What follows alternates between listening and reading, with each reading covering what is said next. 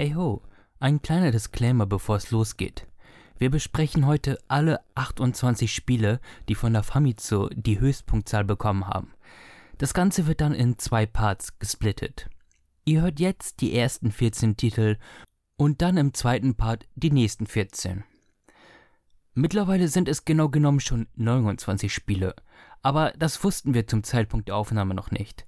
Wir hätten auch ahnen können, dass das Gaming-Jahr 2023 so krass ist und gleich der nächste Kracher mit Street Fighter 6 um die Ecke lauert. Dementsprechend wird Street Fighter nicht besprochen. Das heben wir uns dann für einen eventuellen dritten Part auf. Nichtsdestotrotz, viel Spaß! Hallo und herzlich willkommen zu einer weiteren Folge von The World is Square. Heute ist wieder eine unserer geliebten Sonderepisoden am Start. Nämlich, wir haben so viel geilen Shit, den wir eigentlich hätten besprechen können, aber wir haben gesagt, nee, wir wollen heute über Gaming-Magazine reden. Um genau zu sein, um ein ganz bestimmtes Videospielmagazin, nämlich die japanische Famitsu. Die ist, ähm, ja, die schon ehrwürdig, die hat mittlerweile eine fast 40-jährige Historie, auf die sie zurückblicken kann, nämlich die erste, Episo äh, die erste Ausgabe kam 1986 raus. Und die Famitsu ist so ein Magazin, ähm, die mag vielleicht so in unseren westlichen Gefilden jetzt nicht allgegenwärtig sein, was unter anderem auch daran liegt, dass sie A, japanisch ist, was schon mal so ein Knackpunkt ist, und dann auch noch dass sie jetzt nicht die aktivsten im Online-Bereich sind. Also es gibt viele Artikel tatsächlich, die sind nur in physischer Form erhältlich. Also die Famitsu hält noch die, das Printmedium ganz weit oben. Und wenn mal Artikel online kommen, dann sind sie meist hinter einer Paywall versteckt. Nichtsdestotrotz generiert es immer eine News oder auch einen gewissen Buzz, wenn es mal ein Spiel gibt, welches von der Famitsu den Perfect Score bekommt. Denn bei der Famitsu ist es so, seit jeher gibt es ein bestimmtes Bewertungssystem. Und zwar ist es so, dass vier Tester oder Testerinnen ein Spiel unabhängig voneinander testen und dem dann eine Punktzahl geben von 1 bis 10, wobei 10 das Maximum darstellt. Und diese Punkte werden dann zusammen addiert und im besten Fall hat jeder Tester 10 Punkte gegeben und daraus ergibt sich dann diesen Perfect Score von 40 Punkten. Und wenn es mal ein Spiel schaffen sollte, dann ist es schon eine, eine, News wert. Also es wird immer darüber geredet, weil es auch ein ziemlich elitärer Club ist. Also in dieser fast 40-jährigen Historie, die es das Magazin schon gibt und unter all den Tausenden von getesteten Spielen hat es zum Zeitpunkt der Aufnahme jetzt maximal nur 28 Titel geschafft, überhaupt diesen Perfect Score zu bekommen. Und über die wollen wir heute sprechen, denn ich finde die Liste tatsächlich sehr, sehr spannend, denn sie weicht so krass ab von dem, was im, in unserem westlichen Gefilden wohl so die Top-Listen anführen würden und gibt einen sehr interessanten Einblick auf die japanische Spiellandschaft und deren Befinden. Und das war jetzt ein super langer eine super lange Einleitung für eigentlich etwas sehr kurzes, nämlich möchte ich einfach nur meine Mitgäste ähm, begrüßen. Nämlich da haben wir einerseits natürlich den Protégé und eigentlichen Protagonisten dieses Cars, einmal Miguel äh, Gule, wie man bei euch im Schwabeländle sagen würde. Oh Gott, Gülle, das habe ich noch nie gehört. Also auf jeden Fall, ich sage einfach Hallo. Und natürlich auch an die Zuschauer, Zuschauerinnen, Hörer, Hörerinnen. Herzlich willkommen zu einer neuen Folge The World is Square. Ja. Und natürlich möchte ich auch noch begrüßen Chris und Robert vom Power Oncast. Hey, ihr Hübschen. Hey, willkommen. Hallo, danke für die Einladung. Die OGs des Podcasts wissen ja, ähm, kennen Chris sicherlich mittlerweile. Wir haben ja schon so einige Projekte gestemmt und jetzt ist, freue ich mich auch, Robert begrüßen zu dürfen, so dieses dynamische Duo des Power Oncast. Und äh, möchtet ihr einfach nur mal kurz mit eu euren eigenen Worten sagen, ey, wer ihr seid, was ihr macht und ja. Kann ich gern machen. Also ich übernehme Robert. Ah ja, mach ruhig. Ja, wir sind äh, Power On, der Gaming-Podcast. Uns gibt es jetzt seit Ende 2019. Ähm, bei uns gibt es alles ja, rund um Gaming, Spielebesprechungen, Spoiler-Talks, Metathemen um die Branche und der ganze Kram und Schüssel. Ob Xbox, Nintendo, PlayStation oder PC, bei uns sind auch alle Systeme vertreten, also No Console Wars. Ja, und wir machen regelmäßig Podcasts, ungefähr alle zwei Wochen einen Podcast. zu irgendeinem Thema. Es kann alles möglich sein. Da haben wir eine ganz schön bunte Tüte an Sachen. Ähm, ja, und wie gesagt, ich war ja schon mal zu Gast hier bei dem, was waren das, die, der, der Filmcast zu Advent Children war das, glaube ich. Ja, genau. genau, und ähm, also es ist auf jeden Fall eine ganz große Empfehlung von mir auch. Dem, euren Cast höre ich mir auch privat gerne an und zum jetzigen, ich weiß nicht, wann der Cast rauskommt, ne? Also ähm, vielleicht ist das gar nicht so gut zu sagen, aber euer letzter oder letzte Episode, die ich jetzt gehört habe, war ja ähm, die Nachbesprechung zum, zum PlayStation Showcase von Sony. Mm. Sehr gefallen und ähm, natürlich sind all eure wichtigen Links in der Videobeschreibung ähm, niedergeschrieben, wie zum Beispiel euer Twitter-Account, natürlich der YouTube-Kanal und eure eigentliche Website, wo man dann auch noch die weiterführenden Links findet. Also dementsprechend ist da für Information gesorgt. Und ey Jungs, wenn ihr jetzt keine besondere hm, Historie zu der Famitsu an sich habt oder eine Anekdote darüber erzählen wollt, würde ich sagen, springen wir eigentlich gleich zu diesen 28 besonderen Spielen.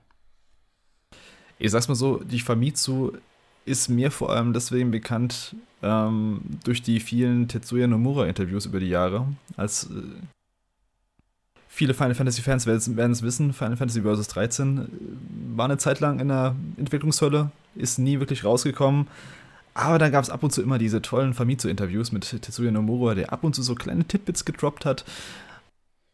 Ja, und vor allem deswegen ist mir bekannt geworden. Und dann habe ich ihm auch über die Jahre ab und zu immer diese, ja, die, die Scores von Famitsu dann mitgenommen oder mir angeschaut. Weil es ja schon ein sehr eigenes System ist mit diesen vier Testern, die zusammen so einen Gesamtscore ergeben und die auch sehr, ja, ich sag's mal, sehr wilde Scores vergeben.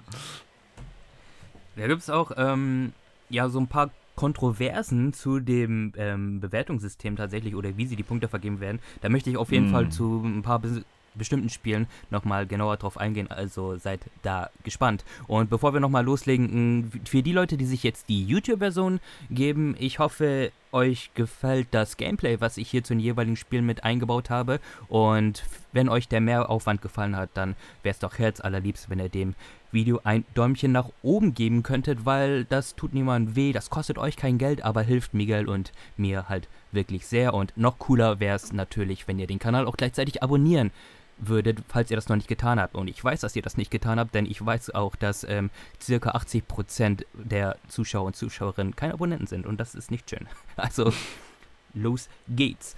Ähm, und zwar, das Interessante ist ja schon mal, die Famitsu hat ihre erste Ausgabe 1986 gedroppt und es hat ganze zwölf Jahre gedauert, bis es den ersten Perfect Score von 40 Punkten gab, nämlich im 1998. Und wenn man jetzt so weltweit die Menschen fragen würde, dann würden es wahrscheinlich viele geben, die dem Spiel auch ein, ja, ein quasi, ja, würden es schon sagen, es ist äh, nahezu perfekt, so eine Art Perfektionismus attestieren würden. Und ich kann darüber nicht so viel sagen, weil meine Erfahrungen mit dem Spiel sind einfach 30 Minuten des 3DS Remake, das ich mal gespielt habe und es mich nicht ganz so abholen konnte.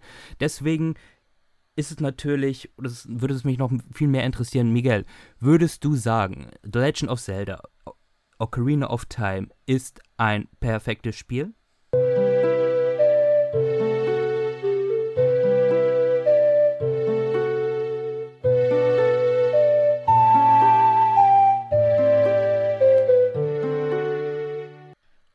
Definitiv ja.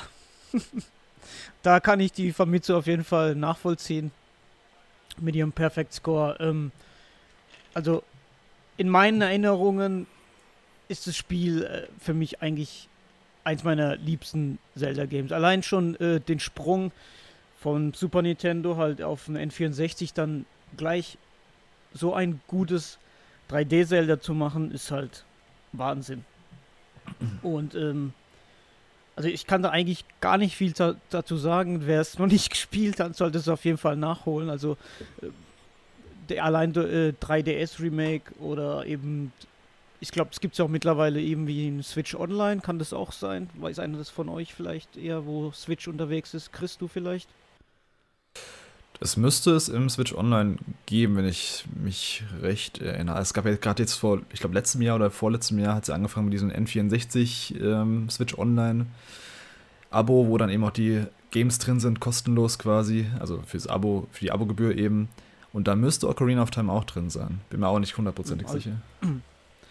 Ja, also ich denke, jeder hat heute die Möglichkeit, es nachzuholen. Und also wirklich, ja, das Soundtrack ist klasse, finde ich. Die, die Story ist klasse. Also, pff, ich weiß nicht, kann, da eigentlich wirklich nicht viel dazu sagen, als, äh, ja, zählt für mich auf jeden Fall perfektes Spiel. Ich habe eben auch nochmal nachgeschaut. Es ist äh, vorhanden auf Switch. Also kann man sich geben, wenn man da das Abo hat. Äh, Ich habe es damals bei Freunden gespielt, das Original. Ich habe es nie selbst besessen. Also ich hatte auch keine Nintendo 64. Und ich habe es dann so wie du, das denn erst mit der 3DS-Version eigentlich so wirklich selbst besessen mal. Ich habe es dann auch äh, gespielt, nie durchgespielt, die 3DS-Version. Ich fand es schon gut, ähm, aber ich glaube, das ist auch schon so ein bisschen so ein Spiel seiner Zeit. Also ich kann, ich kann den Score für die damalige Zeit auf jeden Fall nachvollziehen. Das, also für den Stellenwert, was das Game eingenommen hat damals, 1998. Und es ist ja auch quasi so eine Blaupause geworden für viele ja, Action-Adventures in den darauffolgenden Jahren und auch heutzutage eigentlich noch. Also es hat viel für die Branche gebracht und für die Industrie. Und deswegen finde ich den Score schon verdient, äh, was ich vielleicht bei anderen Zeldas, da kommen wir vielleicht später nochmal dazu, nicht so sehe. Ja, bin ich mal gespannt. Es sind einige Zeldas ja dabei. Mhm.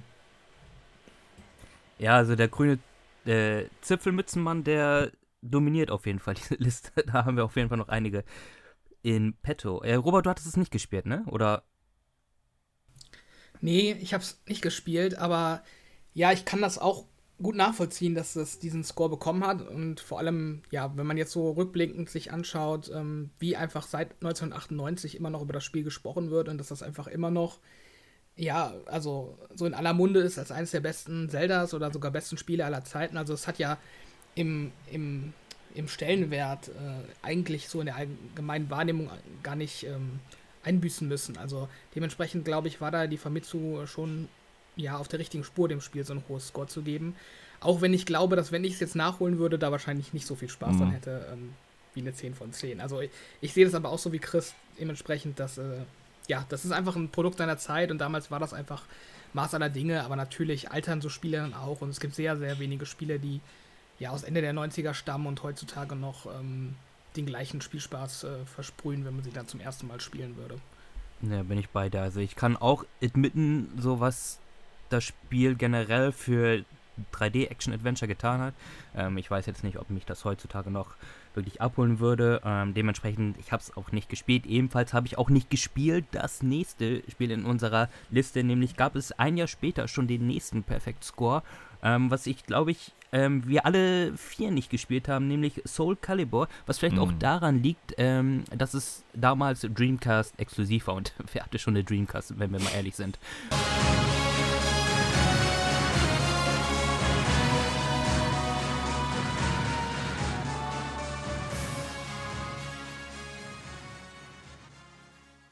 Jedenfalls, Soul Calibur ist das eigentlich das zweite Spiel einer mittlerweile langlebigen Reihe, nämlich das erste kam unter dem Namen Soul Edge raus, daraus wurde dann Soul Calibur, welches jetzt eben das zweite darstellt und daraus hat sich dann eben eine weiterführende Reihe gebildet. Und ich mag die Reihe eigentlich wirklich sehr als großer Tekken-Fan von ähm, und Soul Calibur ist ja quasi so der kleine Bruder von Tekken, also es ist vom gleichen Team, ebenfalls von Namco. Und ich habe echt etlich viele Stunden im den zweiten Teil besonders gesteckt. Ähm, es ist im Grunde ein Fighting Game, was erstmal schon per se interessant ist. Okay, das ist tatsächlich ein Fighting Game so, als direkt zweites Spiel in diese Liste geschafft hat. Ähm, nur der Kniff ist halt diesmal, anstatt sich mit äh, Fäusten auf die Fresse zu hauen, benutzt man eben Waffen. Und das Coole an Soul Calibur damals war immer, oder Soul Calibur 2 in dem Fall, dass es ähm, viele Gastcharaktere aus anderen Franchise hatte, was heute ja gang und gäbe ist. Also es gehört zum guten Ton, dass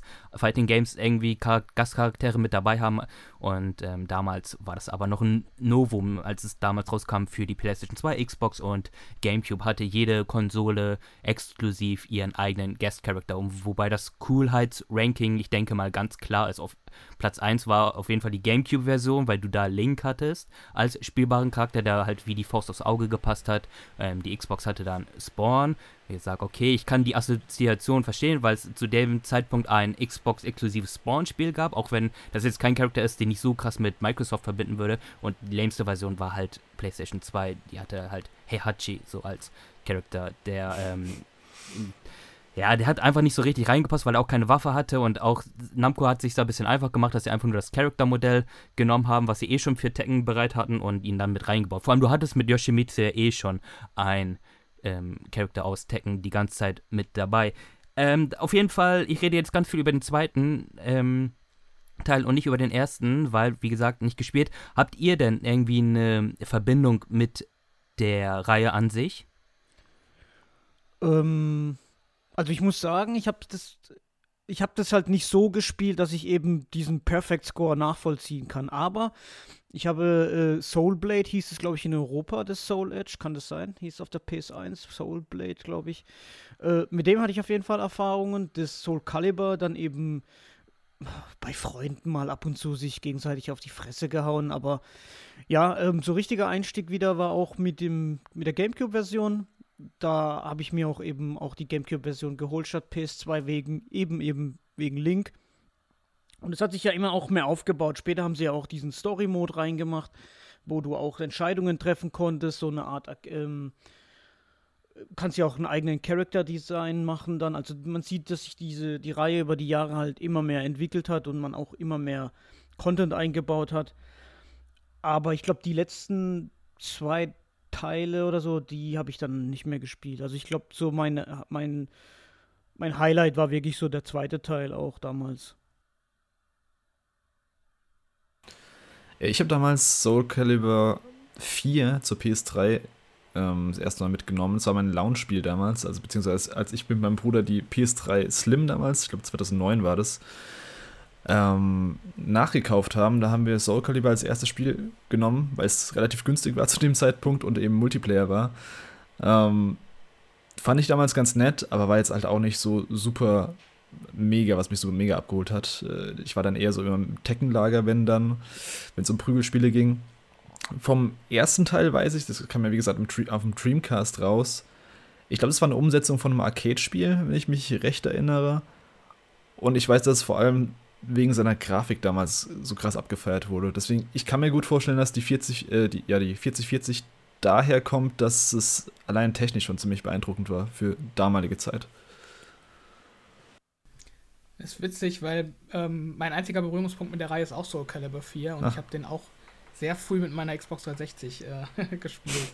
Also lustige Parallele da in, dem, mm. in der Hinsicht. Aber ich war da auch nie lange dabei. Also ich hatte so eine kurze Phase, wo ich mir dann auch einen Fighting Stick dazu gekauft habe und dachte, ich werde jetzt irgendwie Pro-Gamer mit Fighting Games. aber die, die Phase hat dann auch nur so zwei Wochen gehalten und dann äh, war es wieder vorbei. Also ich bin da auch nie groß eingestiegen. Ich war dann eher immer in der Tekken-Fraktion, was so 3D-Prügelspiele angeht oder 2D, 3D-Prügelspiele. Bis die Koreaner kamen und hast gesagt, ja, ja komm, dann können wir auch wieder sein lassen. Jetzt kommen wir zu einem Spiel, was sicherlich nicht schlecht ist, aber wir müssen das mal ja im Kontext sehen. Also die, ich bin ja nicht, ich bin ja nicht müde zu sagen, dass es die Famitsu seit 1986 gab und das, der nächste Titel ist ein Squaresoft-Spiel. Und unter all den Squaresoft-Spielen, die bis dahin rauskamen, ja, Final Fantasy VI, Final Fantasy VII, Chrono Trigger, ähm, ist es ausgerechnet Vagrant Story, das ist das erste Spiel, welches den Perfect Score von der Spieleschmiede bekommen hat. Also, Vagrant Story?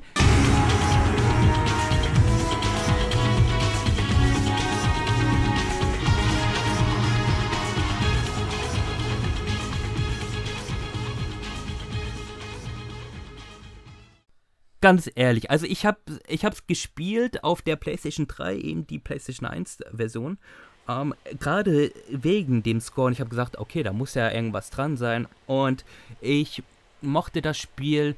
Also die Elemente, die es gut macht, die macht es wirklich, wirklich gut. Es sieht fantastisch aus. Es war eines der letzten Titel für die PlayStation 1 gewesen. Und das schafft wirklich seine ja, die Hardware-Limitation der Konsole wirklich voll auszureizen. Und ähm, auch storytechnisch hat mich das sehr angesprochen, weil im Grunde du hast zwar einen politischen Plot so, der sich über das Ganze stülpt, aber im Grunde ist es ja eine sehr persönliche Story zwischen zwei Charakteren, eine Rachegeschichte. Das war alles cool.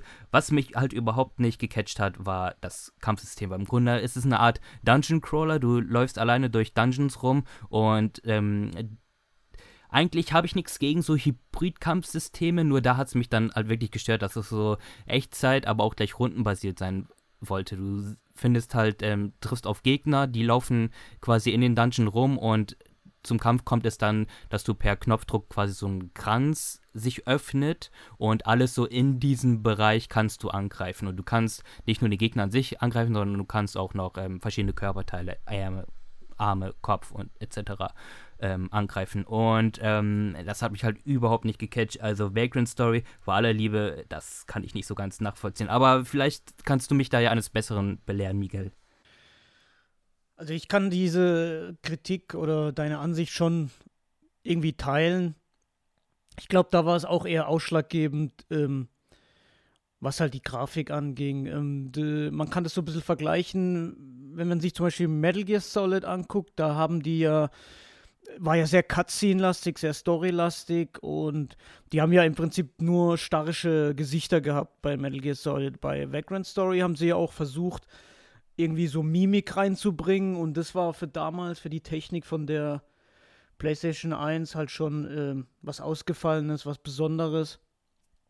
Und ich finde allein die, die Geschichte in der Vagrant Story, diese, diese Rache-Story und auch mit dem, mit dem Ashley und mit dem anderen Typ, äh, das hat schon so, so, so, so typische Filme, so, so Face-Off oder so, weißt du, das, das merkst, dass diese, das ist so dieser, dieser Kernpunkt eigentlich in dem Spiel. Und was mir halt immer besonders gefällt, ist an, ich glaube, da hat auch der Matsuno oder wie der heißt mitgemacht, der auch bei Tactics Ogre und so mitgewirkt hat. Und es ist halt schon eher so, so richtig düster. Und teilweise sind da auch Themen wie Vergewaltigung und so Sachen dabei. Das ist, schon so eher so in die Richtung geht, was man nicht so von, von so typischen Rollenspielen von damals halt kennt. Wenn man es jetzt vergleicht mit Final Fantasy, sind zwar immer so düstere Themen dabei, aber nicht so extrem. Aber das Kampfsystem, also ich bin ehrlich, ich habe es nie durchgespielt, weil ich an einer Stelle nicht weitergekommen bin, weil das Spiel hat auch noch so ein total krasses Crafting-System, mit dem du dich entweder total verhunzen kannst, die Waffen, oder dass du eben so mega das OP-Equipment äh, eben craften kannst. Und man kann halt ziemlich viel Zeit reinbuttern in das Spiel. Und ich denke mal, dass äh, für die Zeit halt waren da halt so gewisse Kernelemente, die, die eben halt rausgestochen haben. Und wahrscheinlich hat das dann eben zu diesem perfekten Score eben geführt. Ja, aber ich glaube, wenn man das jetzt wirklich in der heutigen Zeit spielen würde, glaube ich, dass viele Leute es äh, nicht nachvollziehen können. Also das ist jetzt so meine Ansicht. Was bei euch jetzt bei Zelda war, ist jetzt bei mir so die Ansicht bei, bei Vagrant Story. Nee, ja, finde ich auch so. Ähm, hattest du das eigentlich zum Release damals gespielt oder Release zeitnah? Mm, ja, zeitnah. So vielleicht ja. Ja, okay, eineinhalb Jahre später oder sowas. Okay, ja, das bestätigt ja. dann eigentlich deine Vermutung, weil ich habe es halt, wie gesagt, erst zur PS3-Zeit gespielt und äh, das Kampfsystem ist absoluter Schmutz. Aber audiovisuell wirklich top. Ähm, gut, dann würde ich doch mal sagen, wir kommen zum nächsten Titel und zwar gehen wir auch gleich direkt in die nächste Konsolengeneration. Wir haben wieder ein Zelda-Titel und ich muss auch sagen, ich habe zwar keine wirkliche Verbindung zu der Serie und auch nicht wirklich so große Lust, die ähm, zu spielen, aber wenn es einen Titel geben würde, den ich mal gerne äh, spielen würde und damit die Serie nachholen würde, dann wäre es Legend of Zelda The Wind Waker.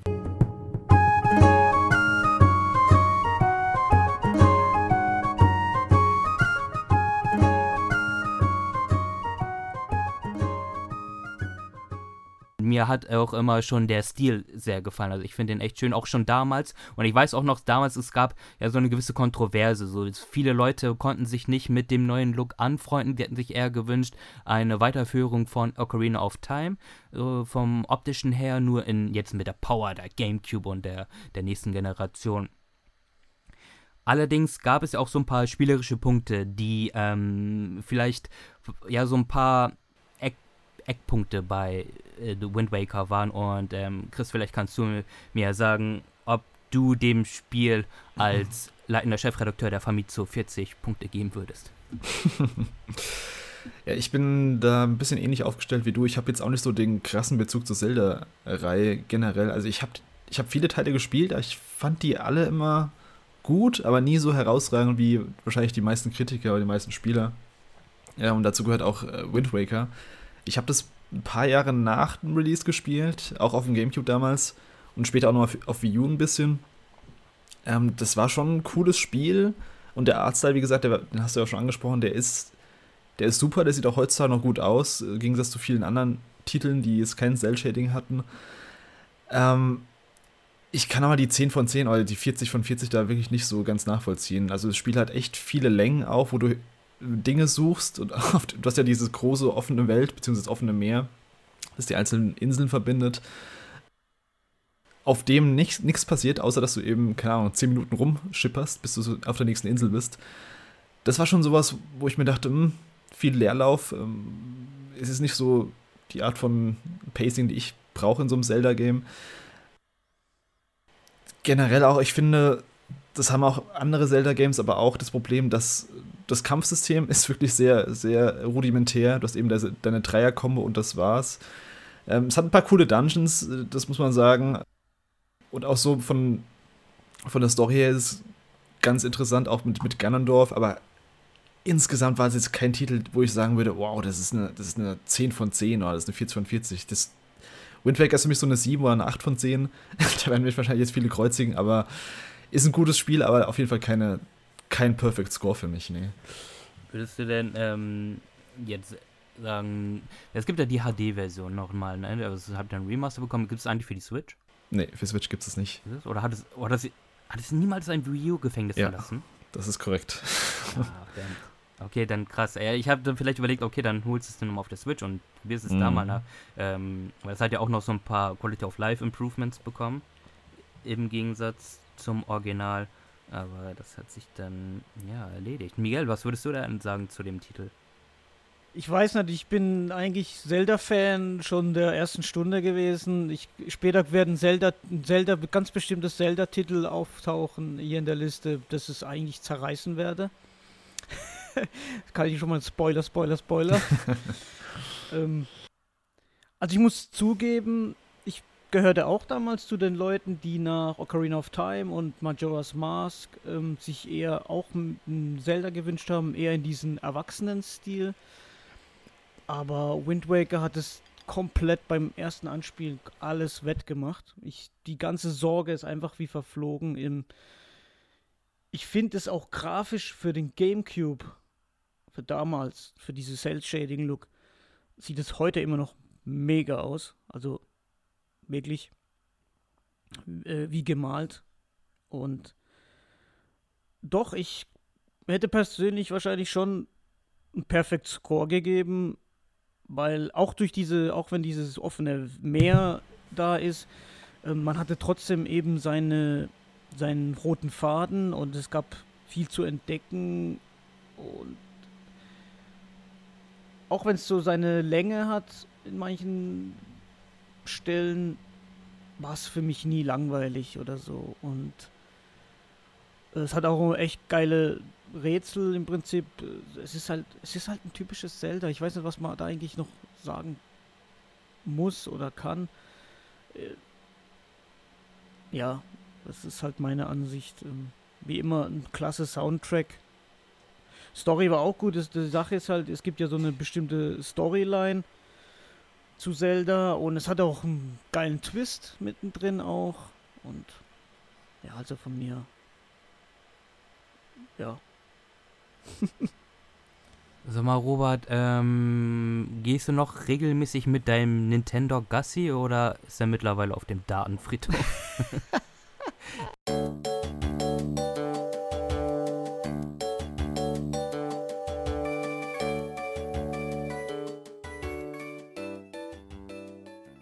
Ja, denn die Famitsu fand es auch nämlich richtig, richtig gut, so dass sie Nintendogs nämlich auch 40 von 40 gegeben haben. Mein Nintendog, der ist mittlerweile im eBay Kleinanzeigen Tierheim gelandet. Also, ähm, wo der sich gerade auffällt, das weiß ich gar nicht. Auf jeden Fall nicht mehr bei mir. ähm, ich fand es auf jeden Fall echt ein cooles Spiel. Und ähm, es ist halt so die, die moderne Weiterentwicklung von einem Tamagotchi gewesen, in meinen Augen. Also, das ist ja vom Spielkonzept her eigentlich nichts Neues gewesen damals. Einfach, dass man so ein Tier, so ein Haustier in der Hosentasche hat, um das man sich kümmern muss. Aber es hat auf jeden Fall damals enorm den Zahn der Zeit getroffen. Also, ich war da im perfekten Alter, als es rauskam und ähm, ja, quasi meine ganzen Klassenkameraden haben das gespielt. Also jeder, der ein DS hatte, hatte Nintendogs. Ich weiß, dass super viele Leute ähm, sich dafür Nintendo DS gekauft haben. Da liefen ja auch im Fernsehen Werbekampagnen mit irgendwelchen Promis, mhm. die das beworben haben. Also Nintendo hat da richtig viel Marketing reingebuttert und das zu so einem richtigen Mainstream-Phänomen gemacht.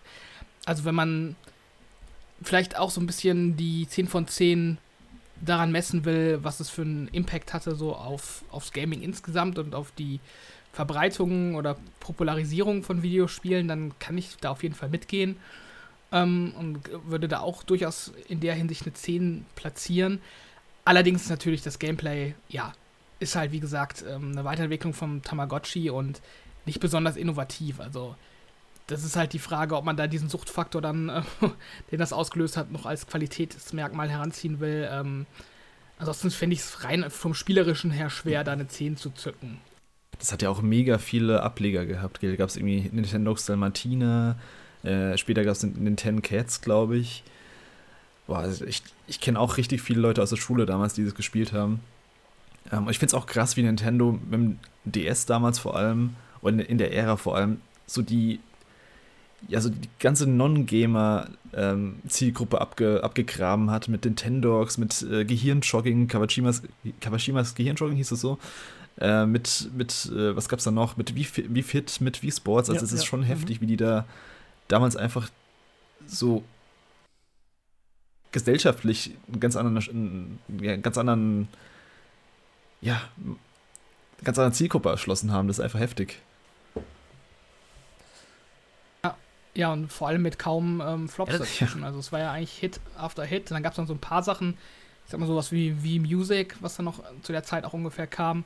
Das hat dann so nicht den gewünschten Erfolg gehabt, aber also so bis auf wenige Ausnahmen hatten die da echt ein paar richtig große Hits so für Non-Gamer-Zielgruppen und das ist schon beeindruckend gewesen. Ja, ich fand das auch krass, wie heftig, also das auch im Mainstream angekommen ist. Wie gesagt, es gab ja zig äh, viele Werbekampagnen und so und jetzt auch, so weißt du, so die, kleine Jennifer oder so, die eigentlich sonst mit Gaming nichts zu tun hat, hat auf einmal ein DS gehabt mit Nintendogs und das war auf jeden Fall schon krass. Mhm. Also generell so diese Nintendo DS und Wii-Zeit, die war heftig für Nintendo. Also die sind das Pferd, auf das sie gesetzt haben, so sich so ein bisschen aus diesem ähm, Aufrüstungskampf zwischen Sony und Microsoft, sich da so ein bisschen rauszuhalten, ist eigentlich voll aufgegangen. Im Grunde ja eigentlich immer noch so, die Switch und ähm, die ist auch schon total eigentlich outdated, aber die verkauft sich immer noch wie doof, ne? Es ist halt echt heftig. Ja, komplett.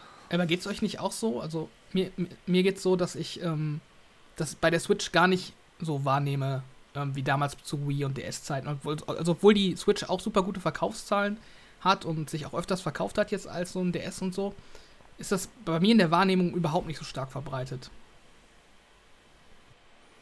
Ich glaube, es liegt auch ein bisschen daran, dass, dass diese Titel, die, von denen wir gerade gesprochen haben, dieses Nintendogs, wie Fit und sowas, dass die jetzt nicht mehr so, so krass im Mindshare sind oder dass die überhaupt gar nicht mehr. Und die kommen schon noch raus. Wir hatten ja letztes Jahr dieses wie, wie Sports Switch, nee, Switch Sports hieß es, glaube ich, wo mhm. sie auch ziemlich gut verkauft hat, was ich, zu meinem Bedauern. Ähm, ich glaube, das hat sich einfach so ein bisschen verschoben, dass die Leute, die damals vielleicht irgendwie mit Nintendogs ans Gaming herangeführt wurden, dass die jetzt vielleicht auch, ja, standardmäßig, also normale Games spielen, Anführungszeichen. Ja, würdest du sagen, dass äh, Splatoon noch in diese Richtung gehen würde? Nee, würde ich nicht sagen. Also, ne? also ich, ich kenne das, ich habe ich hab das nur hier mitbekommen. Also da ist halt besonders immer noch so diese übelste Splatoon-Hype. Ja, in Japan ist es heftig. In Japan ist Splatoon ja. einfach so ein Riesending. Ich glaube auch mit eins der erfolgreichsten, also meistverkauften Nintendo-Spiele überhaupt. Mhm. Wo man sich auch denkt, what the fuck, okay. Also Splatoon ist auch im Westen auch ziemlich, ziemlich erfolgreich, aber jetzt nicht so, also nicht mal ansatzweise wie in Japan im Verhältnis. Ich hab's mal ähm, bei meiner Freundin, ihrer Schwester damals gespielt. Die hatte nämlich ein DS, ich hatte zu der Zeit kein Nintendo DS. Ähm, ja, für, für kleine, ja, was kleine Kinder, sag ich mal, war das schon was, was Schönes, sag ich mal, wenn sie jetzt zum Beispiel keinen keinen echten Hund anschaffen wollen. Du konntest halt ziemlich viel machen. Die sind, die sind ja auch immer klein geblieben. Es waren ja immer Welpen, die sind ja auch nicht wirklich gewachsen, die, die Hunde. Man konnte sich sicher aussuchen, man konnte mit den Gassi gehen, man konnte sie ja im Prinzip so streicheln, die haben ja darauf reagiert, ja. Viel Spielerei, aber weiß nicht, wie die jetzt auf die auf diesen Score gekommen sind, weil, wie gesagt, gameplay-technisch äh, kannst du ja nicht viel machen. Ja. Aber gestorben sind die nicht, oder? Nö, ich glaube, die waren nur ab und zu angepisst oder so. Also. Boah, das wäre ja Ich schlimm, auch wenn die noch so, gestorben so wären. ein Das- Zehnjähriger ja, abhauen so zwei so, Wochen sein Nintendo gewesen. DS irgendwie weggelassen und dann ist sein Hund da einfach tot. Ja. Ja, man ist ja in der Hundefarm. Wir springen ein Jahr weiter und zwar, mh, also mittlerweile gibt es ja diese Perfect Score einmal im Jahrestag, so das gehört mittlerweile zum guten Ton und zum ersten Final Fantasy dieser Liste. Und äh, unter all den ganzen Final Fantasy ist es Final Fantasy 12 geworden.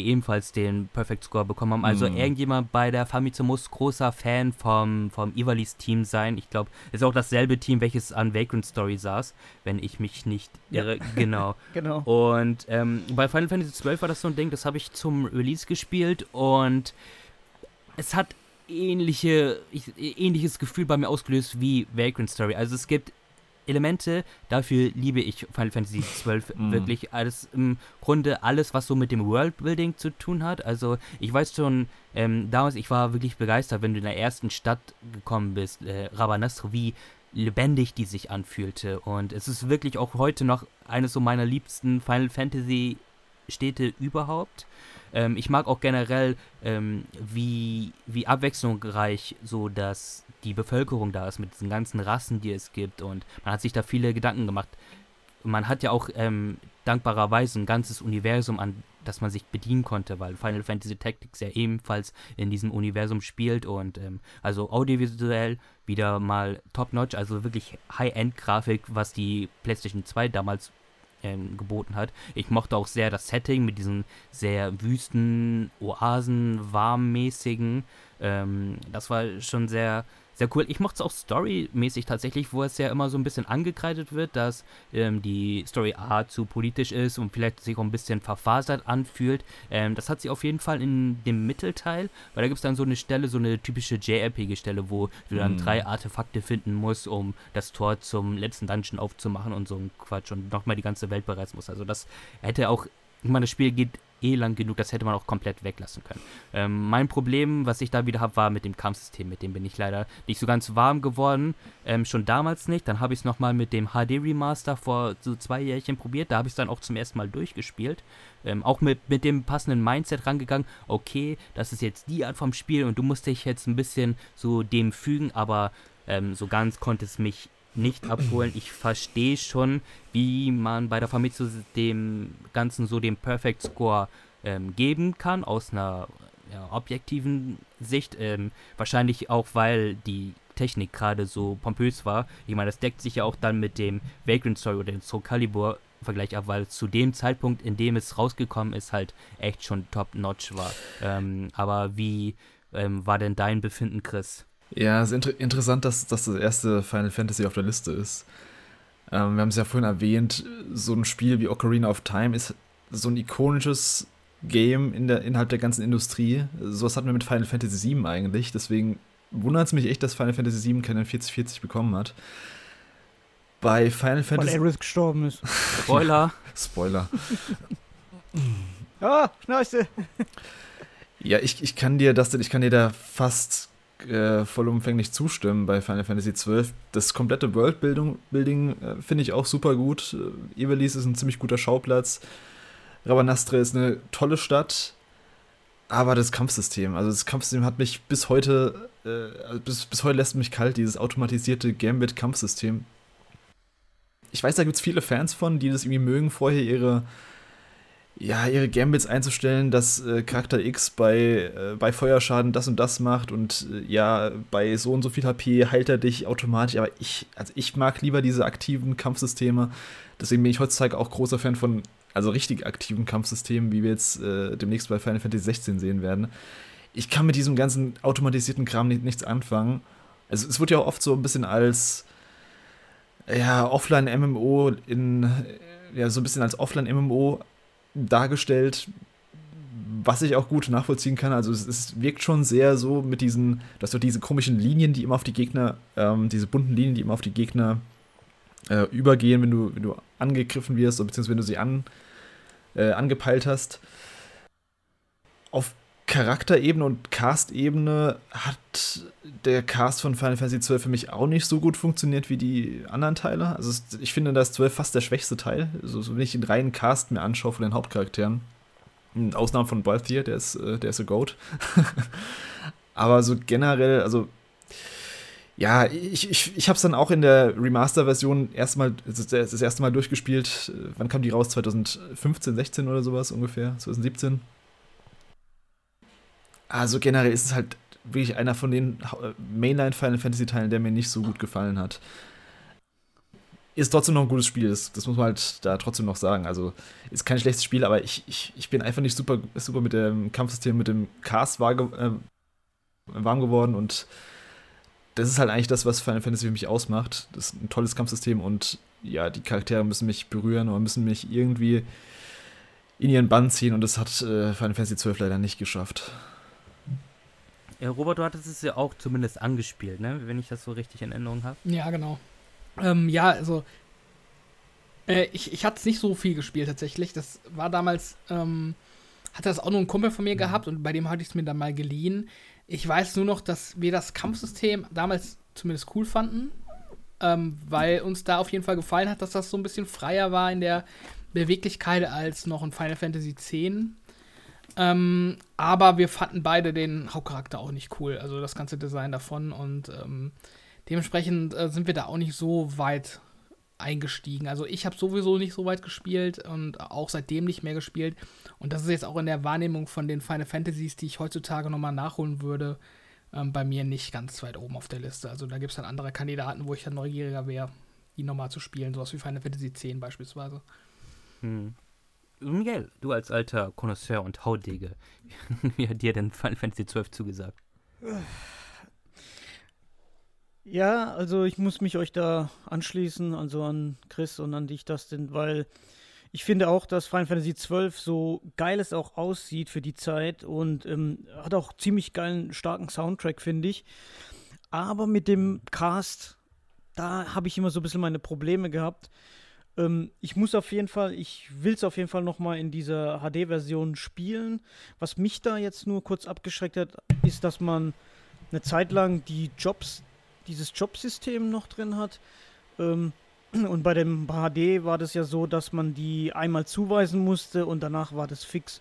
Und das wurde halt jetzt mit dem Patch eben behoben, weil ich bin gar kein Fan von so Spielen, in denen du so eine eine Sache auswählen muss und die bleibt dann halt bis zum Ende, sondern ich mag halt ein bisschen so den Freiraum, in dem ich halt die Jobs mittendrin halt wechseln kann. Ähm, ansonsten, das Kampfsystem selber, ja, also ich, ich finde es nicht schlecht, ich finde es aber auch nicht gut. Ähm, war halt äh, dieser Vergleich mit diesem MMO passt eigentlich am besten. Man merkt es halt eben durch dieses Gambit-System, dass dann eben deine Charaktere automatisch eben agieren. Da konnte man sich auch recht austoben, was ich eigentlich auch gar nicht so schlecht fand. Aber ähm, wenn man halt von typischen Final Fantasies ausgeht, das ATB-System oder zum Beispiel bei 10, ähm, dieses rundenbasierte, war das halt erstmal schon so eine Gewöhnungssache. Also man merkt wirklich diesen diesen Einfluss äh, von diesem Ivalice-Team. Äh, Allein auch vom Artstyle, wie die Charaktere eben grafisch aussehen. Ähm, und von auch von dem Character Design auch. Äh, aber ansonsten finde ich, wird dem Spiel oft heutzutage auch viel Unrecht getan. ähm, Aber ich denke mal auch, diese, dieser Perfect Score ist vielleicht auch wieder darauf zurückzuführen, dass es eben wieder Sachen hervorgebracht hat, die es eben vorher untypisch waren. Wahrscheinlich vielleicht für Final Fantasy. Wobei ich auch nicht verstehen kann, dass Final Fantasy X keinen Perfect Score bekommen hat. Das wundert mich natürlich auch. Weil das eigentlich so, so die größte, so die richtig, die, die höchste Messlatte eigentlich gelegt hat, sondern auf der PS2 damals, was Rollenspiele angeht. Aber ansonsten finde ich, ist Final Fantasy XII hat so, so einen gewissen Weak Spot, was einige Sachen angeht, ja. Es war halt technisch auf jeden Fall top-notch damals, das, das, kann man auf jeden Fall sagen. Das kam ja 2006 raus. Ich glaube, bei uns 2000, nee, kam es auch 2006 oder 2007 raus. Ich weiß gar nicht, kam, damals kamen die ja immer noch so ein halbes Jahr, Jahr Verzögerung raus bei uns. Mm, zeitversetzt, ja. Ja. Ähm, vielleicht so zwei Fun Facts noch zu Final Fantasy XII. Äh, erster Fun Fact: Waren sollte eigentlich gar nicht der Hauptcharakter werden damals. Ich glaube, Barsch war, ja, war angedacht als Hauptcharakter. Geplant, ja, ja. Aber sie wollten eben einen jungen, ja, jungen, hippen JRPG-Charakter haben, deswegen war er dann der, ja, der Coverboy sozusagen. Damals, ich glaube, das war dann auch nachdem Matsuno vom Projekt abgezogen wurde. Also, der war ja auch irgendwie, ich glaube, im ging es dann auch nicht so gut äh, gesundheitlich. Das war auch, oder ich glaube, sie hatten auch kreative Differenzen. Da, da gab es ganz viele verschiedene äh, Probleme da. Äh, zweiter Punkt, es war das erste Final Fantasy, was quasi die Ära eingeleitet hat, in der Final Fantasy Games ewig brauchen, bis sie rauskommen. das war das erste Spiel, was irgendwie, ich glaube, es wurde ja damals zu dieser, ich weiß gar nicht, ob ihr euch daran erinnern könnt, diese äh, Final Fantasy Expo 2000 oder so hieß es, glaube ich. Da wurde Final Fantasy 9, 10, 11 und 12, glaube ich, angekündigt. Da wurden super viele gleichzeitig angekündigt. Und 12 kam dann einfach erst fünf Jahre später raus. Äh, was so ein Trend war, was sich dann fortgesetzt hat in den Folgejahren. Und letzter Fun Fact noch: Final Fantasy XII hat die schlimmste, geheime, stärkste Waffe, die es gibt, weil du musst, zumindest im Originalspiel war es so, du durftest im Hauptspiel bestimmte Truhen nicht öffnen und das Spiel yeah. gibt dir einfach keinen Hinweis, welche, wieso du die Truhe nicht öffnen darfst. Und wenn du die Truhe relativ früh ähm, im Spielbeginn öffnest, dann hast du keine Chance mehr, die, diese Lanze zu bekommen. Was. Ah, ich, das, das, das, triggert mich bis heute, dass dieses, dass dieses scheiß Element drin ist. Ähm, ja, ich habe mir damals immer gleich die Piggyback-Lösungsbücher ja. geholt. Das, das, war auch der Gedanke, glaube ich, von denen, dass, dass sie damit die Komplettlösung einfach nochmal ein bisschen aufwerten wollten. Und äh, ja. Hm. Ist, ist aber jetzt, glaube ich, bei dem neuen, bei dem HD gibt es ja diese, diese unsichtbaren Truhen, die auch irgendwie so ja. random Ja, die habe ich mir jetzt geholt, weil diese ähm, ja. die Lanze war das ja, diese stärkste Waffe ursprünglich, die haben sie jetzt genervt. Und mhm. dafür gibt es jetzt im HD-Remaster genau einen unsichtbaren so einen Bogen. Bogen. Den habe ich mir sogar geholt, weil eben äh, mich das Kampfsystem so sehr abgefuckt hat. Da wollte ich mir das äh, äh, cheaten ähm, und möglichst leicht äh, durchkommen. Und dann habe ich, hab ich dann geguckt, wie du die bekommst. Auch so absoluter Quatsch, dass du dann irgendwie im Anfangsgebiet rein musst und dann da eine bestimmte Sachen machen musst. Ja. Dann später irgendwo hin, da auf einem Luftschiff so ganz spezielle Schritte laufen musst und dann durch ähm, eine Berechnung im Hintergrund hast du dann eine Chance von x minus plus ähm, mal Quadratum und dann taucht da eine unsichtbare Kiste auf und du hast die Waffe. Also es ist absolut. Ja, das ist diese bekannte RNG Manipulation. auf jeden Fall. Das gibt es in so vielen Spielen. Das, ich, ich frage mich echt, wie die Leute das rausfinden. Die haben bestimmt zig Programme im Hintergrund laufen, wo irgendwelche Koordinaten angezeigt werden. Mhm, ja. So. Ähm, jetzt, Robert, was mich jetzt mal interessieren würde, ich als so bekennender Noob der Smash Bros. Serie würde jetzt einfach mal spontan aus dem aus dem Ärmel geschüttelt antworten, hey, das letzte Smash von der, oder der, der Switch, so dieses Ultimate, ist so diese perfekte Version des Franchise. Aber die Famitsu hat gesagt, nee, nee, wir ähm, packen Super Smash Bros.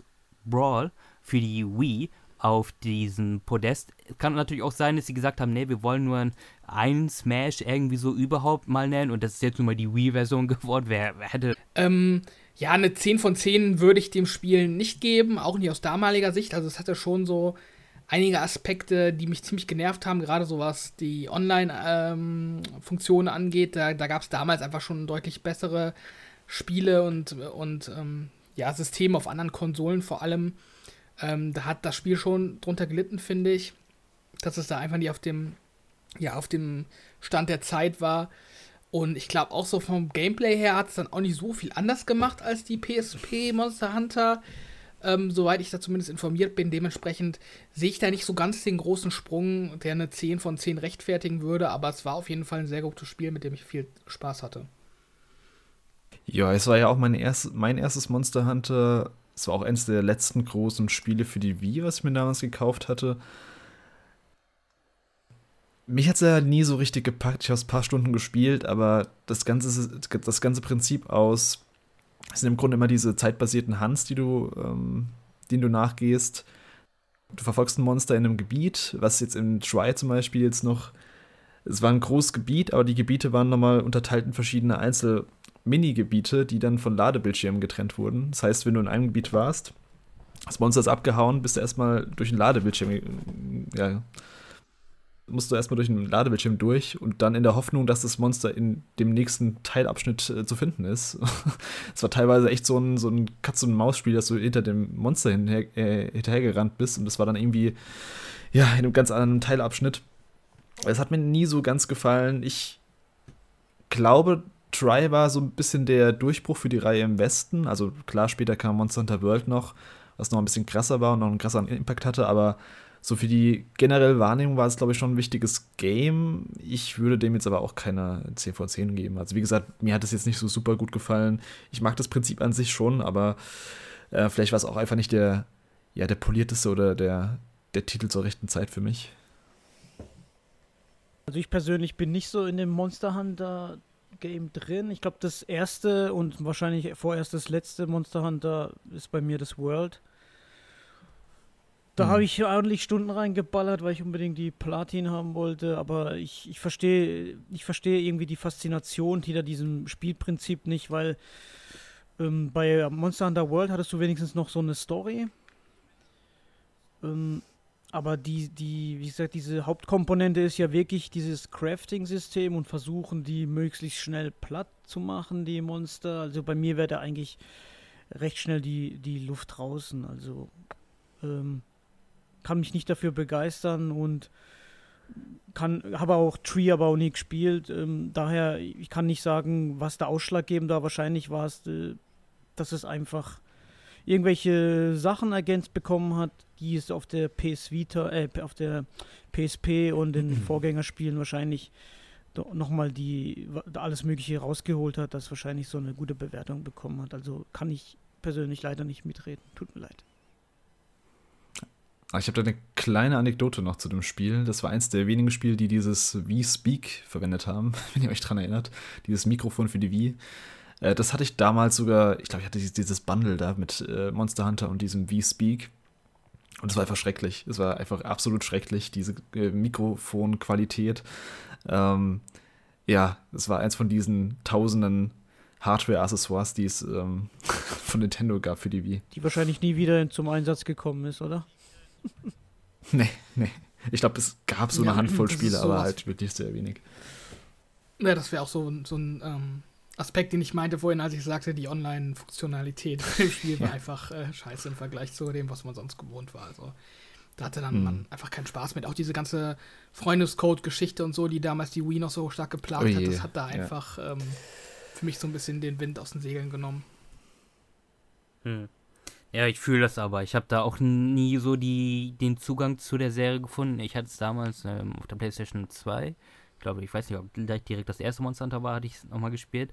Ähm, oder das erste Mal gespielt. Ähm, ja, ich konnte mich dafür auch nicht wirklich begeistern, weil ich brauche auch immer irgendwie so ein bisschen Story, welche mich vorantreibt. Ich kann natürlich absolut verstehen, dass du im Multiplayer, wenn du da voll drin bist und so deine Squad an Leuten hast und ähm, auch die Bewegung der einzelnen Gegner und so ähm, studierst und weißt, wie du da agieren sollst, dass du in richtig geilen Flow kommst und dann natürlich noch diese Loot-Komponente hast, die konnte mich allerdings nicht reizen. Ich hatte zum Beispiel einen Kumpel, der äh, war total ähm, Fan von dem PSP Monster Hunter. Und das war ja auch so ein Spiel, was ähm, hier im Westen, aber auch besonders in Japan halt ähm, riesig abgegangen ist. Und im Grunde mhm. das Spiel alleine, also für die PSP, hat die gesamte Konsole eigentlich gerettet, weil sonst, denke ich mal, wäre die PSP deutlich früher baden gegangen, als sie es dann letztendlich ist. Ähm, aber ja, ich kann euch sonst da nur zustimmen. Ähm, beim nächsten Titel eigentlich Ach, das ist so ein Ding, ne? Wir reden hier nämlich über Bayonetta.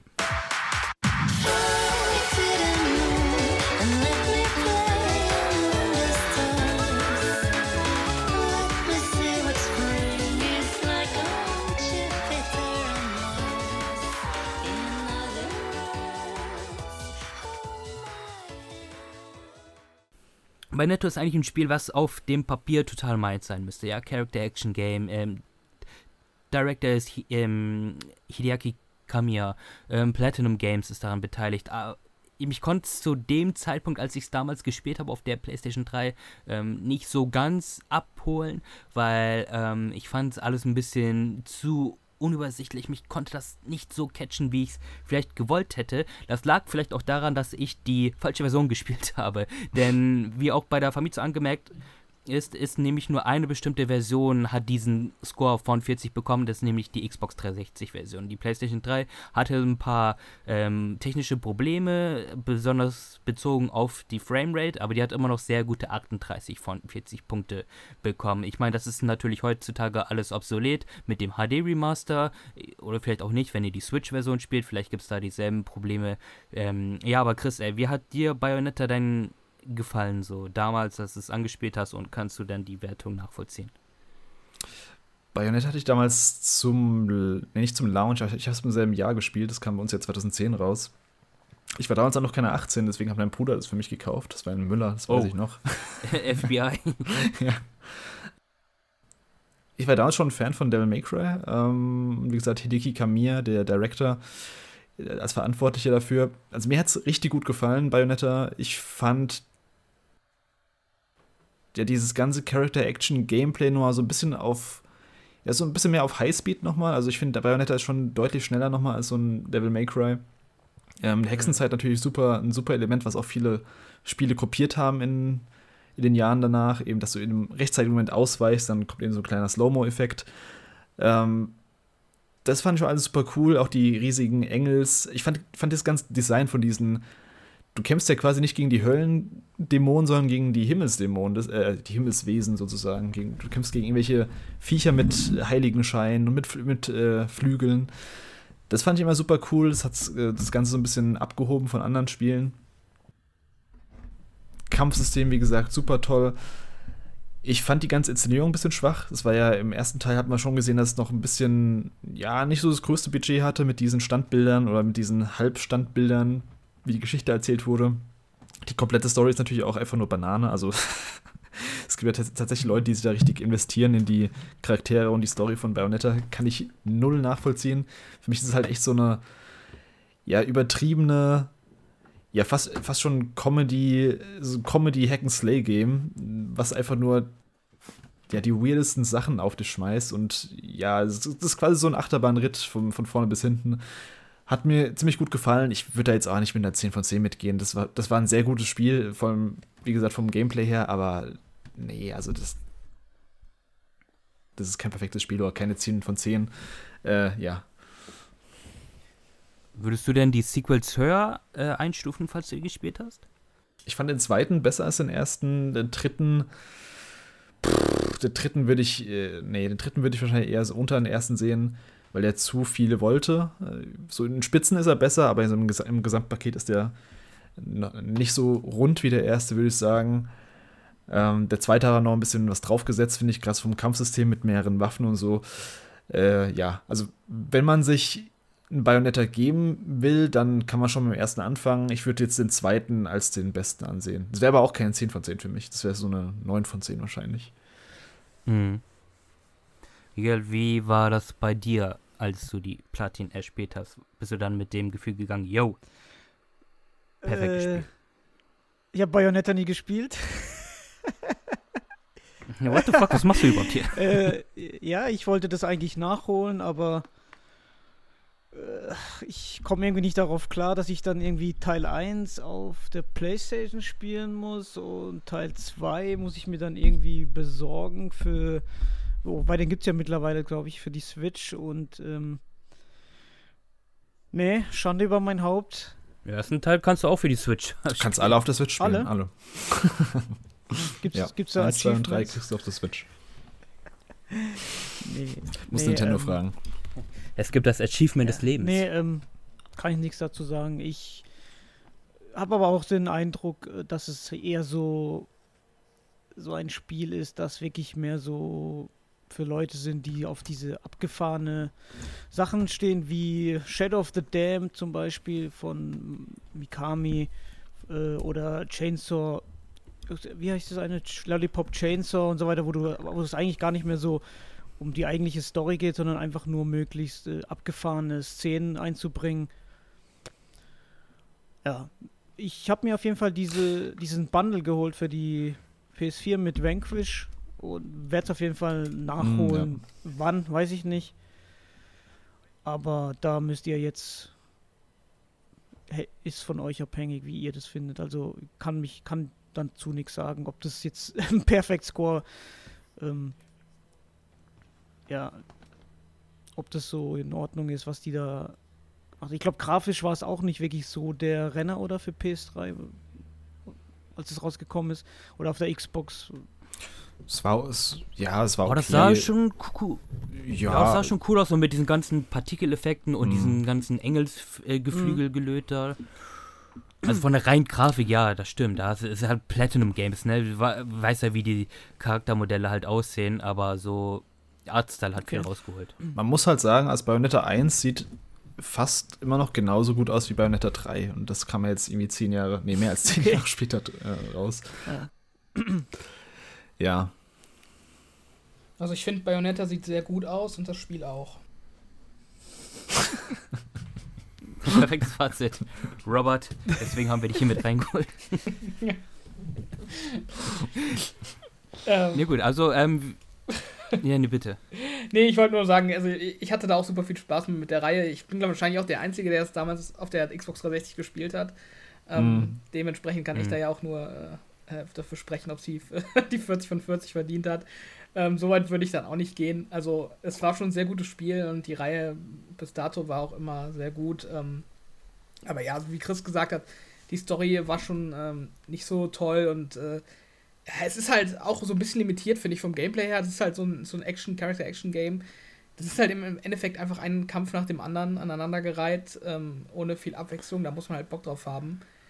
Äh, aber trotzdem das Kampfsystem an sich, das war schon sehr gut ausge, ausgeklügelt und ähm, ja, also ich, ich habe da eigentlich nicht viel zu meckern, aber ich weiß jetzt auch nicht, ob ich eine 10 geben würde, damals wie heute. Hm. Hm. Und würdest du denn ähm, New Super Mario Bros. Wii eine 10 von 10 geben?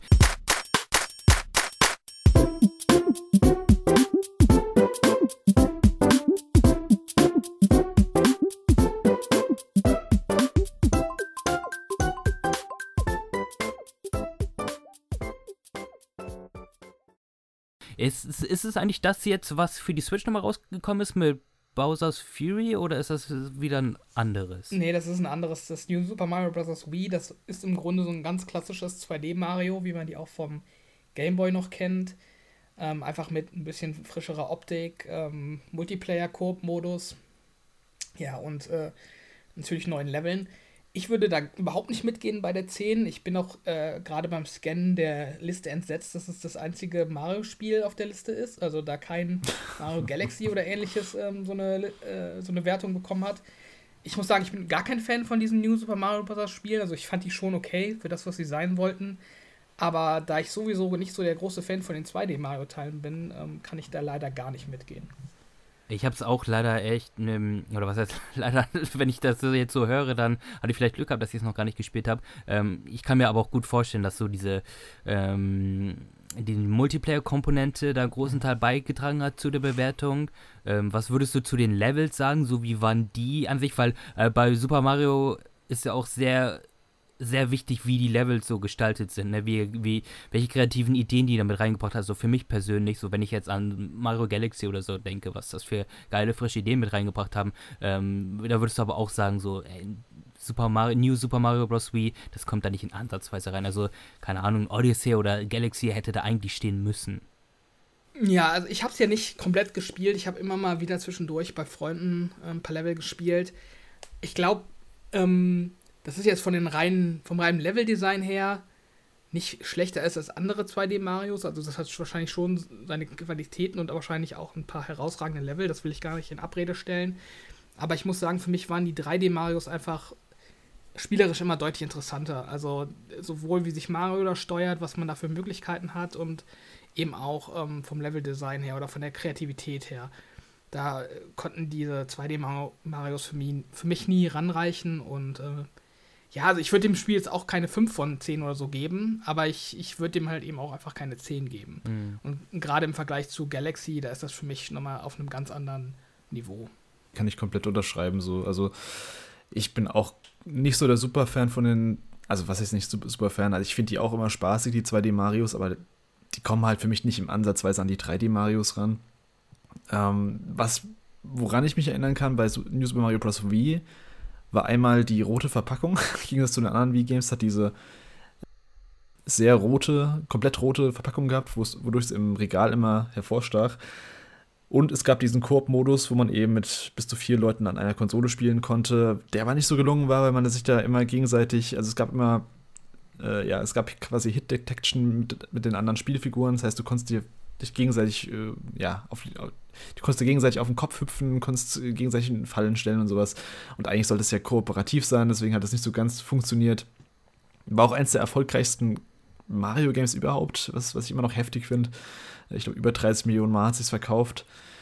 Ja, also ich, ich, fand den okay, den Teil. Ich kann mich da auch an nicht mehr viel erinnern. Es gab ein paar neue Super, also ein paar neue Items, ein paar neue Kostüme, aber sonst, ja, es war eins von, von von der Reihe von, diese New Super Mario Bros. Reihe hat ja damals im DS angefangen. Dann kam dies für Wii raus, dann für den 3DS nochmal eins und dann nochmal für die Wii U. Die sind schon alle sehr ähnlich. Ja, Luigi gibt es dann auch nochmal. also die sind, die, wenn, wenn, einem, also wenn einem da ein Teil gefällt, dann wird einem die anderen Teile auch gefallen. Aber das ist kein Spiel, wo ich jetzt sagen würde, das, das sticht heraus. Und vor allem nicht, äh, ja, als alleinstehendes Mario-Game hier in der Liste. Nee. Ähm, ja, da gehe ich auf jeden Fall mit. Ich finde, es hat auch nicht wirklich so was Innovatives, außer jetzt vielleicht neue Level, die neuen Power-Ups.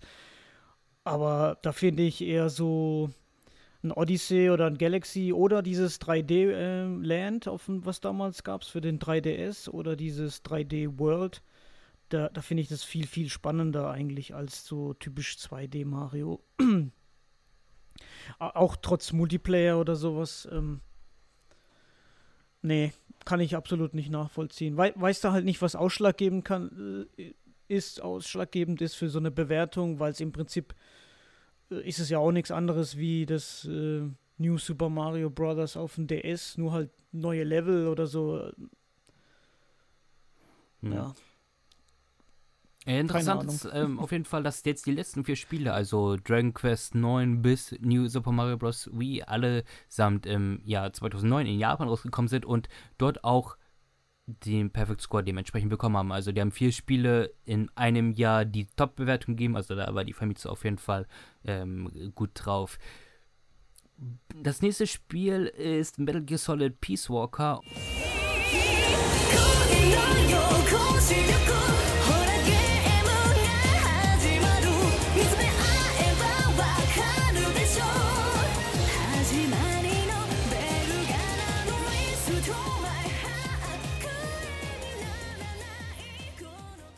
Und auch da, ich habe es natürlich probiert, mich mit der Serie anzufreunden, habe dann aber auch nicht weiter als den, glaube ich, die Prolog gespielt oder so. Ich glaube, das fängt ja mit, damit an, dass du mit, ähm, dass du am Strand bist und da deine Leute da irgendwie ins Kampfsystem, mit denen da äh, Spar Sparring betreibst. Aber ähm, mega, wie würdest du oder wie stehst du zu Peace Walker? Walker. Also, Metal Gear Solid Peace Walker ähm, kam ja für die PSP raus. Und ich muss sagen, ähm, es gab ja noch ein, vorher ein anderes Metal Gear Solid, dieses Portable Ops. Ja, wo man auch, wo im Prinzip, ich weiß jetzt gar nicht mehr, ob es noch Kanon ist oder nicht, weil es hat ja im Prinzip zwischen Peace Walker und äh, Metal Gear Solid 3 gespielt. Portable Ops war eine Vollkatastrophe. Also allein die PSP, die, ich finde auch die PSP war nicht ausgelegt für, für Peace Walker. Green, haben sie die Steuerung sehr, sehr gut verbessert. Ähm, muss aber jetzt äh, kurz nachfragen, volle Punktzahl, war das, war das auch die PSP-Version dann oder war das schon? Mm, ja, 2010 die okay. PSP-Version, schön mit der Plastikscheibe als Stick. Also jetzt abgesehen von der Steuerung war das Spiel, es war mega geil. Ähm, die Cutscenes waren ja in so einem animierten Comic-Stil. Ähm, Story an sich, teilweise, teilweise ist es auch wirklich äh, mega cringe und, und strange mit diesen Pods, die mit der AI und sowas. Ähm, aber Peace Walker selber hatte auch so eine, hatte auch viel, man merkt halt, die, die PSP war viel ausgelegt auf dieses, dieses Multiplayer-mäßige, weil du konntest da im Prinzip die, dein WLAN oder so anmachen und konntest im Prinzip irgendwelche Hotspots abklappern in der, in der Stadt und hast so irgendwelche random äh, Leute rekrutieren können. Das hatte ja auch diese, diese Simulationskomponente drin, dass du deine Basis aufbauen konntest und dadurch äh, Gegenstände herstellen und so. Also man merkt, es hat, äh, hat auch gepasst zu so einem PSP-Spiel, ne? dass, dass du nebenbei das irgendwie im, im Bus oder in der Bahn eben spielen konntest, durch diese, diese Missionsauswahl. Immer äh, so eine Mission auswählen. Ähm, ich finde, die HD-Version hätte von mir auf jeden Fall die volle Punktzahl bekommen, allein durch die Steuerung eben. So, die PSP-Version kann ich wirklich nur nachvollziehen, was die Story angeht, was äh, die Gameplay-Elemente angeht, eben diese, diese Simulationskomponente, die es drin hat. Ähm, dass es wahrscheinlich dadurch die volle Punktzahl bekommt, weil steuerungsmäßig ist die PSP für so Spiele schon immer eine Katastrophe gewesen. Also ja, mhm. auf jeden Fall auch verdient für das, was es halt ist, was es halt diese Innovation halt eben mit reingebracht hat in diesem Rekrutieren und äh, Multiplayer. Und man konnte ja im Prinzip, haben sie auch ähm, so eine Kooperation gehabt mit ähm, Monster Hunter. Du konntest dann im Prinzip so Missionen freischalten, indem du gegen so die Monster halt von Monster Hunter gekämpft hast und du konntest die dann einfangen und dementsprechend konntest du dann verschiedenes Equipment herstellen. Ja, haben auf jeden Fall einiges eingebaut, das äh, zu die, die eben den Zeitgeist irgendwie, was die PSP angeht, äh, getroffen hat. Ja. Mhm, also dann einfach quasi Story Hui, Steuerung Pfui, was die PSP-Version aber anbelangt. Und ähm, ja, wer weiß, vielleicht gibt es ja jetzt auch demnächst mal nach diesem ersten Schwung an Portierung für die aktuellen Konsolen ja auch ein, ähm, eine Portierung von Peace Walker, dann werde ich ähm, zwar da nicht zugreifen, aber dann solltet ihr da auf jeden Fall zuschlagen, denn ähm, Kojima selbst hat ja auch noch, also das hatte ich mal im Interview gelesen, Peace Walker auch so als eigentlichen Hauptteil mit klassifiziert, ne, so von der Wichtigkeit. Nee, es ist auf jeden Fall, ja. ja. Also es ist, äh, es die Sache ist, was das Spiel halt ähm, gemacht hat, es hat, du hast es im Prinzip durchgespielt, aber du, du hast dann mehrere frei, Missionen freigeschaltet, die dann immer mehr Story dazu ergänzt haben. Und ähm, es ist auf jeden Fall ein Hauptteil. Also es heißt zwar Peace Walker, ich verstehe nicht, warum sie es nicht P äh, Metal Gear Solid 5 damals genannt haben. Äh, Peace Walker, wahrscheinlich, weil er meinte, okay, auf der PSP äh, eher so ein Nebenteil, wie jetzt zum Beispiel auch die Kingdom Hearts-Reihe, ja, wo Birth by Sleep damals auf der, P äh, auf der PSP gab. Ähm, aber storyrelevant ist es auf jeden Fall wichtig, äh, diese Verbindung herzustellen dann zu, zu Metal Gear Solid 5 The Phantom Pain. Ja. Hier nochmal die Stimme aus dem Off. Wie schon gesagt, machen wir hier einen kleinen Cut. Vielen Dank fürs Zuhören und besucht die Jungs vom Power Oncast. Wir sind in Kürze mit dem zweiten Part zurück und den nächsten 14 Spielen. Unter anderem auch Miguels ominöser kontroversen Meinung zu einem bestimmten Zelda-Spiel. Uh, bis demnächst. Ciao.